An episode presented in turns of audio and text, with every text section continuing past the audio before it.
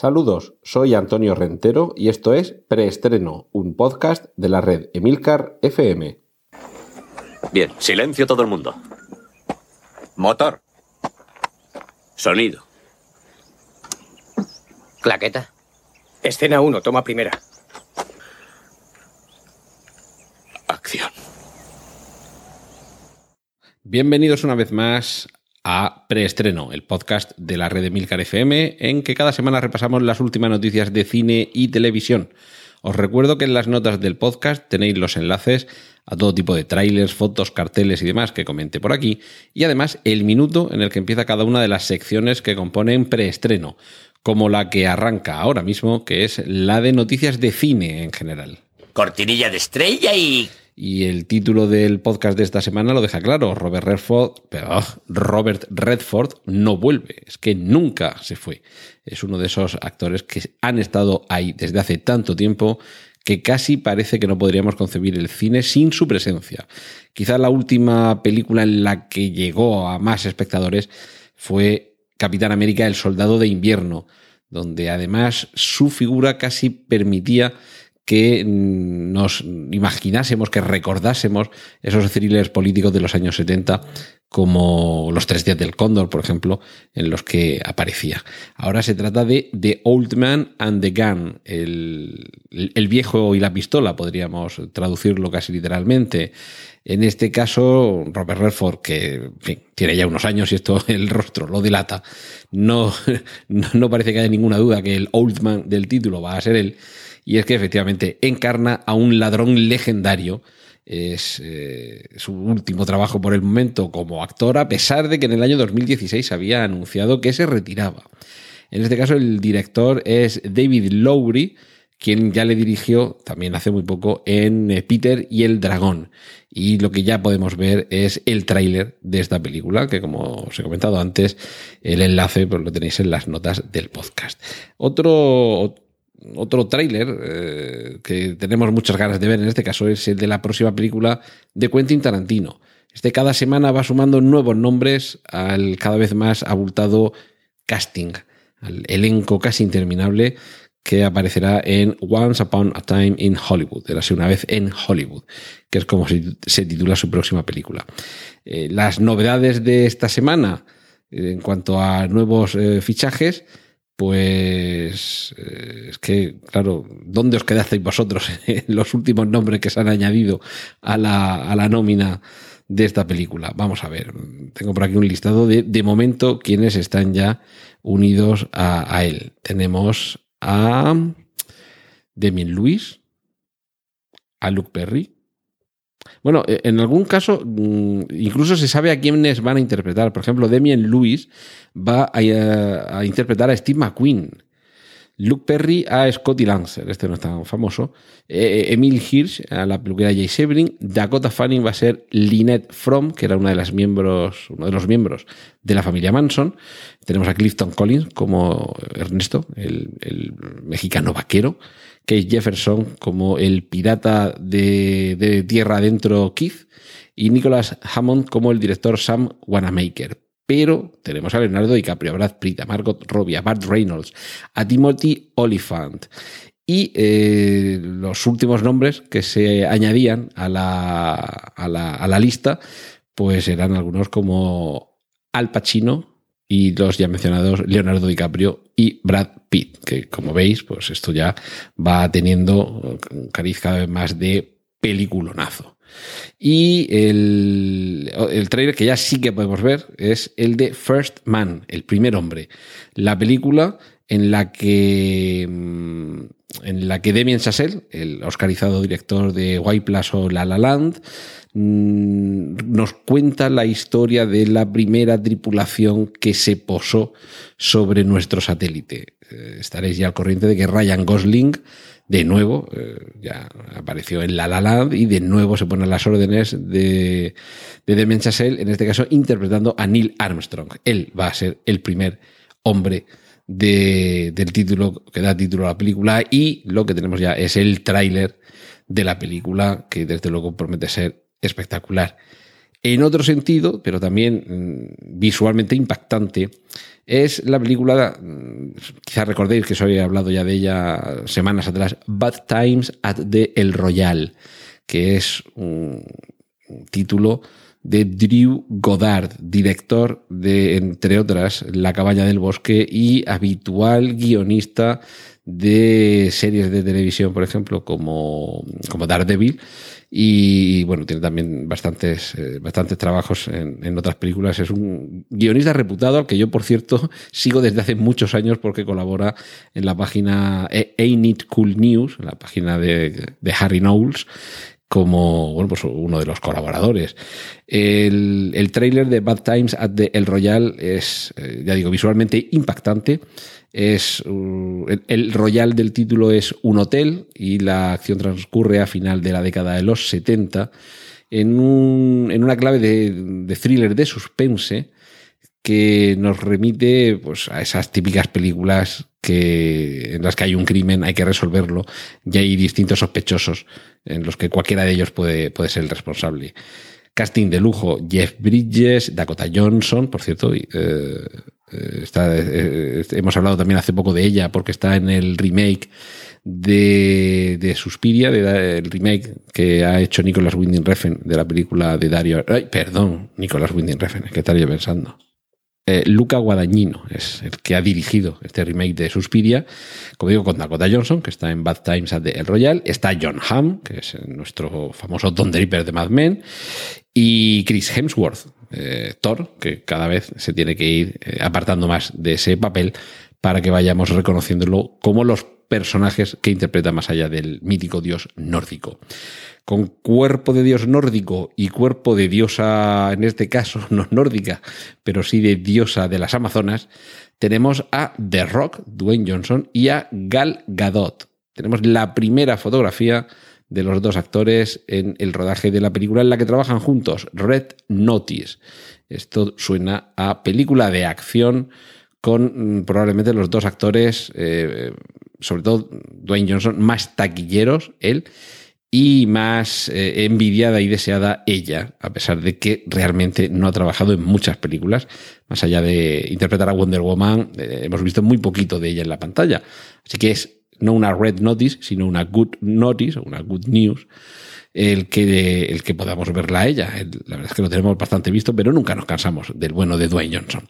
Tampoco nos cansamos de Keanu Reeves, nueva película, nuevo tráiler, una película que se titula Siberia, en la que interpreta a un, a un vendedor de diamantes, a un mayorista, un, un, tratante, un viajante, un viajante de, de, estos que van con la maletica llena de diamantes por el mundo, que en este caso viaja a Rusia con el propósito de vender unos diamantes azules cuyo origen es más bien sospechoso. Y claro, a partir de ahí todo va a empezar a complicarse.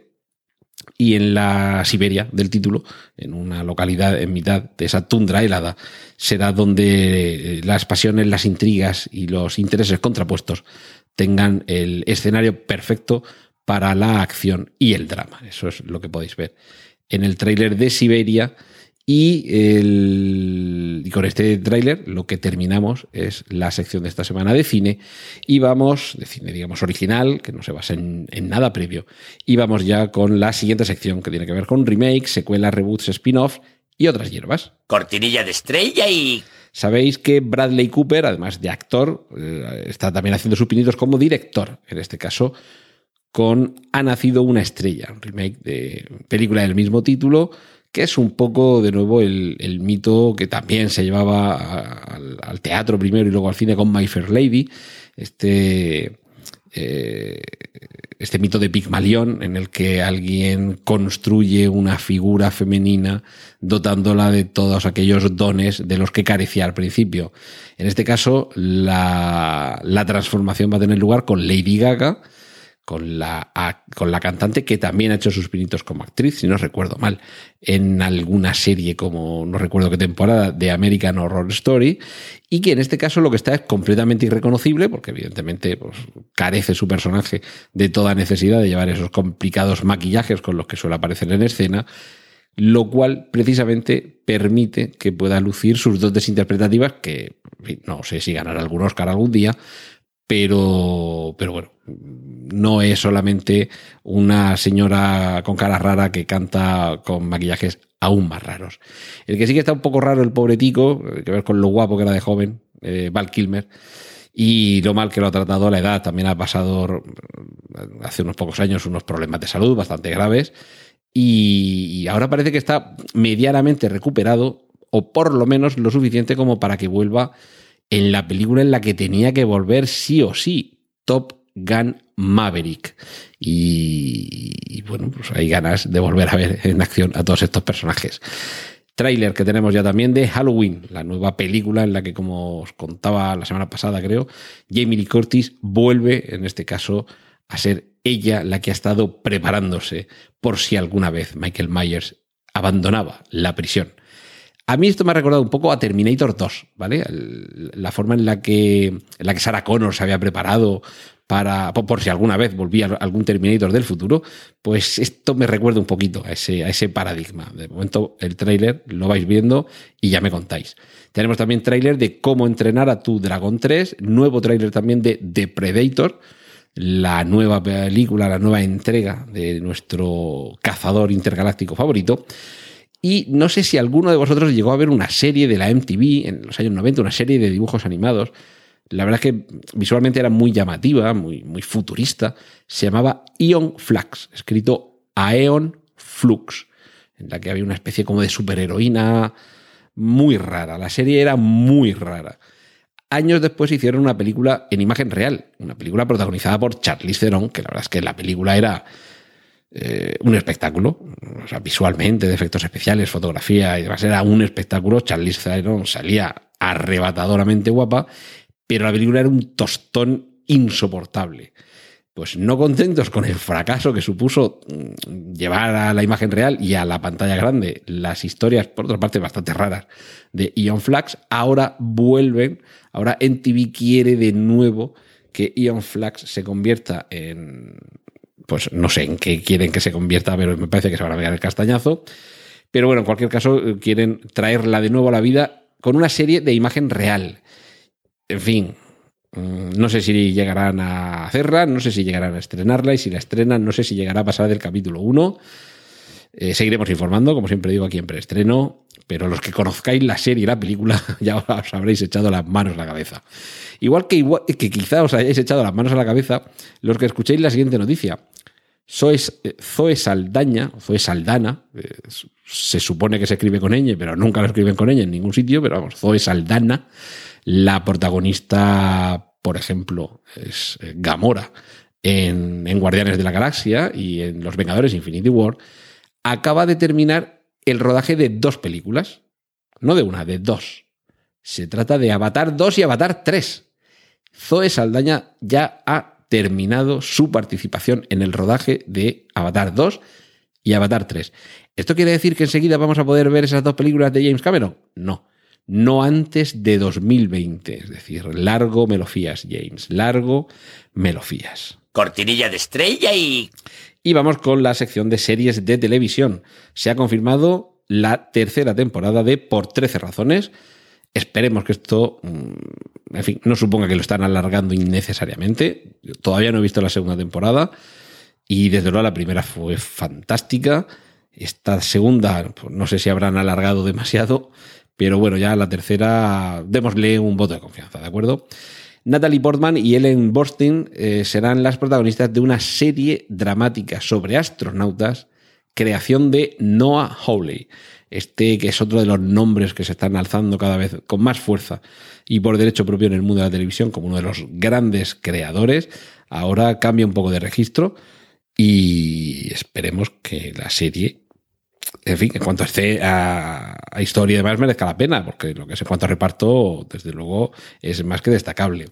Otros nombres eh, que se pasan también a pequeña pantalla sorprendiendo son algunos como Michel Gondry, el, el director de Olvídate de mí o Rebobine por favor, vuelve a dirigir a Jim Carrey, en este caso en una serie que se titula Kidding. Kidding, eh, no he visto la serie y no sé si el título se traduciría por eh, bromeando, que es una de las traducciones que se podría hacer de la palabra inglesa kidding. Y lo que sí que podemos ver es el tráiler. Entonces ahí nos iremos haciendo una, una idea de este original director canadiense que es lo que nos propone. Otro que nos propone algo sorprendente es JJ Abrams, que también estaréis muchos echando esa mano a la cabeza. ¿Qué se le ocurrió ahora a JJ Abrams? Pues va a hacer una serie para Apple, que recordemos que todavía no tiene ninguna plataforma de distribución de contenidos, pero ahí sigue produciendo contenidos, o por lo menos eh, anunciando proyectos.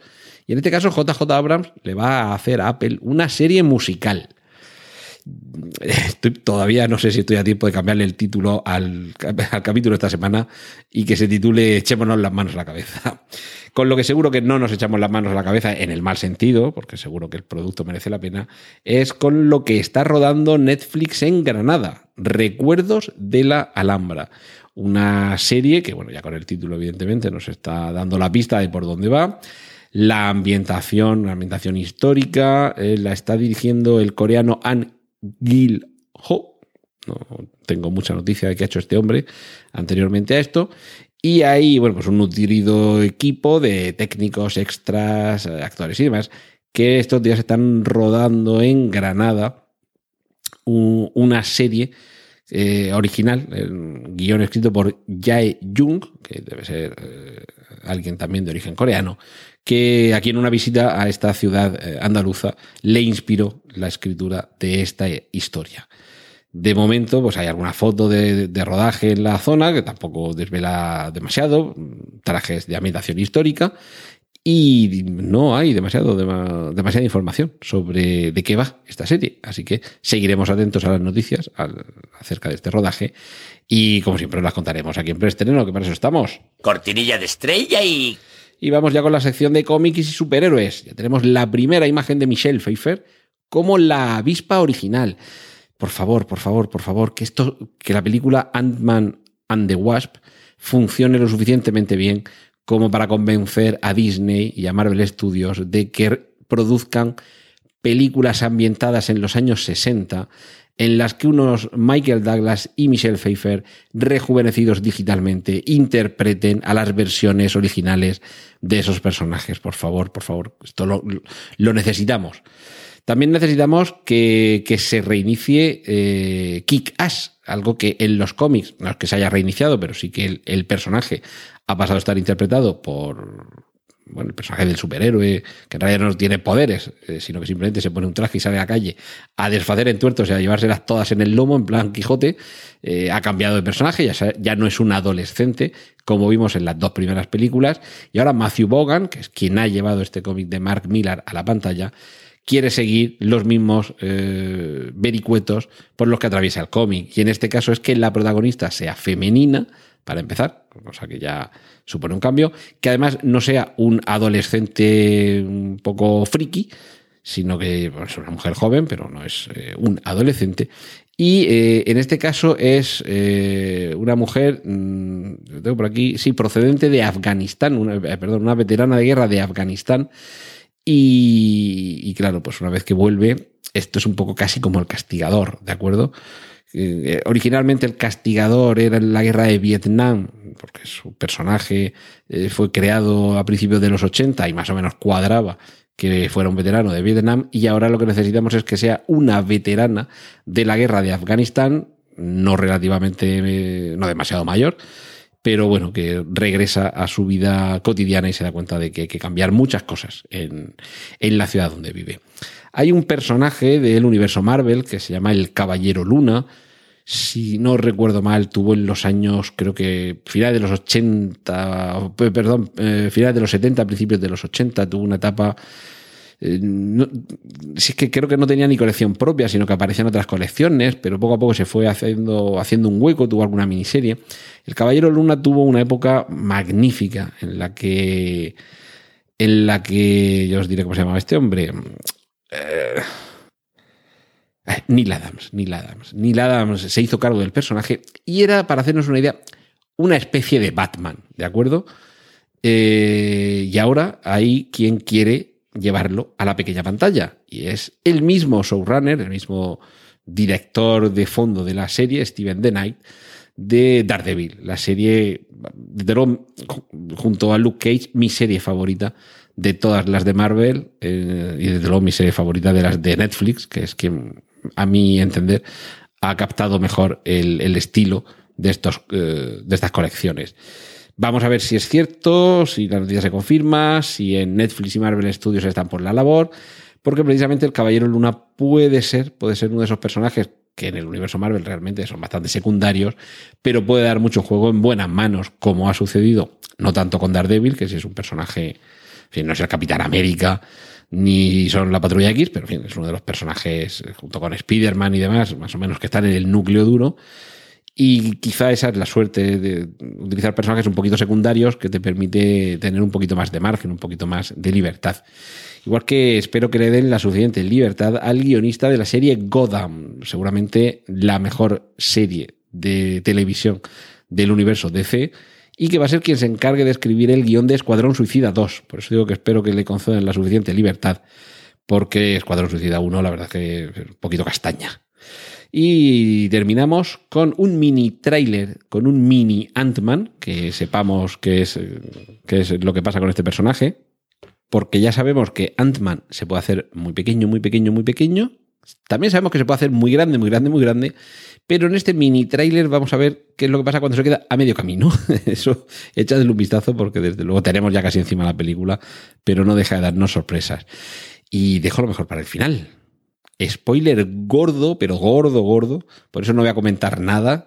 Pulsáis en el enlace en las notas del podcast ya lo descubrís por vosotros mismos. Spoiler gordo, el que aparece en la portada de un periódico que se ve en el rodaje de la serie Watchmen. Es decir, seguramente cuando pongan el tráiler igual aparece, cuando veáis el primer capítulo de la serie Watchmen aparecerá y lo veréis, pero como todavía falta bastante tiempo, esto es un spoiler, bastante gordo sobre algo que tiene que ver con uno de los personajes. Es un titular que aparece en un periódico que se ve en, la serie Watchmen, que sabéis que se está rodando y que está ambientada años, si no décadas, después de los eventos de, de la serie de cómic y de la película original. Y, en fin, pues entrad en el enlace, enter at your own risk y enteraos, si queréis, de qué es lo que le sucederá en el futuro a uno de los personajes de Watchmen. Cortinilla de estrella y... Y vamos a ir concluyendo con la sección de adaptaciones de literatura y videojuegos, en su caso, a cine y televisión. Stranger Things ha sido una de las series que en los últimos años eh, más ha dado que hablar, realmente ha aprovechado muy bien ese revival de los retro, ese retro revival, y dándole un poco la vuelta al título de la sección, en este caso la es adaptación a la literatura de una serie. Y es que como ya ha sucedido otras muchas veces en la historia, de una serie exitosa salen novelas, salen libros que amplían el universo que conocemos. También está en marcha la ampliación del universo de Juego de Tronos. Ya se le ha dado la luz verde a la serie, al spin-off de Juego de Tronos, que eh, nos narrará lo que sucede siglos antes de la acción que conocemos por la serie que en algún momento terminarán de rodar y veremos su última temporada. También tenemos el tráiler de Lo que no te mata te hace más fuerte, sería la cuarta entrega de la serie Millennium. Recordemos, eh, Lisbeth Salander, los hombres que no amaban a las mujeres eh, y demás hierbas. Eh, hubo material que se quedó inédito cuando, cuando falleció el, autor de las novelas originales y posteriormente los herederos autorizaron que, que, se, que se escribiera esa cuarta novela. Esta sería la, historia que ahora se adaptaría al cine con el título en español de Lo que no te mata te hace más fuerte. El título original en inglés es The Girl in the Spider's Web, o sea, la chica en la tela de araña.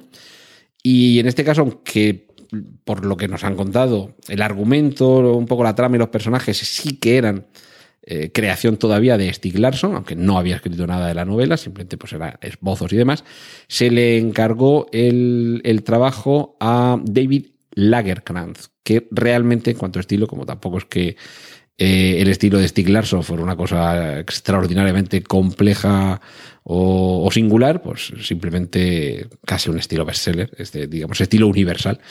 Y Lakenkrantz pues, se limitó a contar más o menos eh, en el, eh, con la misma estructura esta, esta historia que ahora llega al cine y que quizá lo más sorprendente sea eh, la elección de la actriz, no por la elección de la actriz en sí, sino por lo que venía de hacer esta chica antes. Es Claire Foy, eh, como se pronuncia, F-O-Y.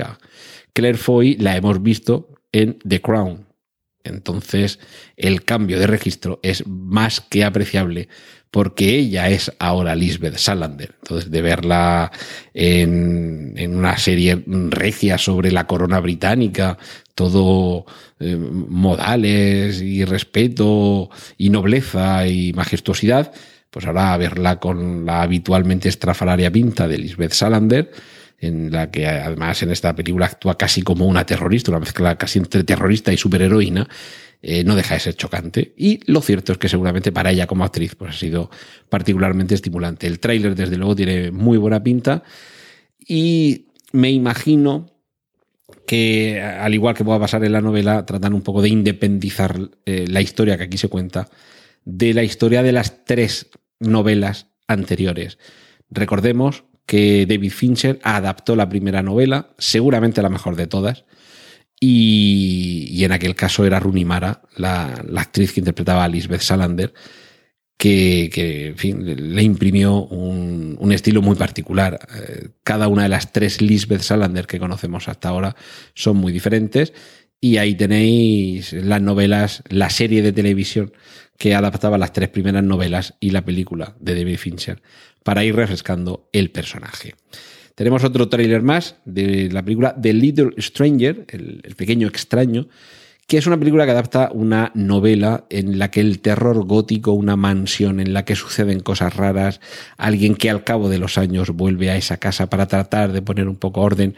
En fin, estas premisas nunca fallan, da igual que sean una novela, en una película eh, actual o recuperada desde hace siglos bueno, de hace siglos no, pero desde hace décadas, eh, bueno, siglos sí, hay terror gótico en el siglo XIX. Pero bueno, que esto nunca falla. Una película ambientada en una mansión a mediados del siglo XX en Inglaterra, esto, esto no falla y el tráiler desde luego nos permite mm, ya anticipar el disfrute. Y concluimos con una vuelta más al personaje de David Copperfield. En este caso es el director Armando Iannucci, el que rueda The Personal History of David Copperfield, la historia personal de David Copperfield.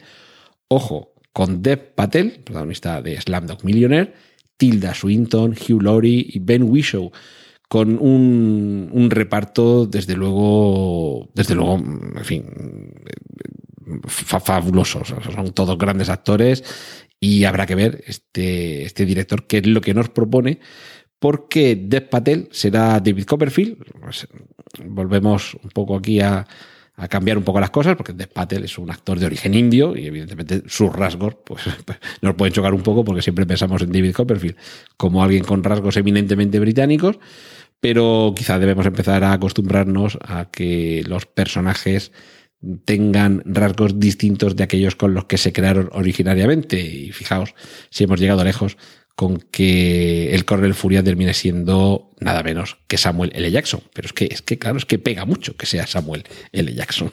Cortinilla de estrella y... Y vamos a terminar con la sección podcast, que es con la que concluimos eh, el preestreno.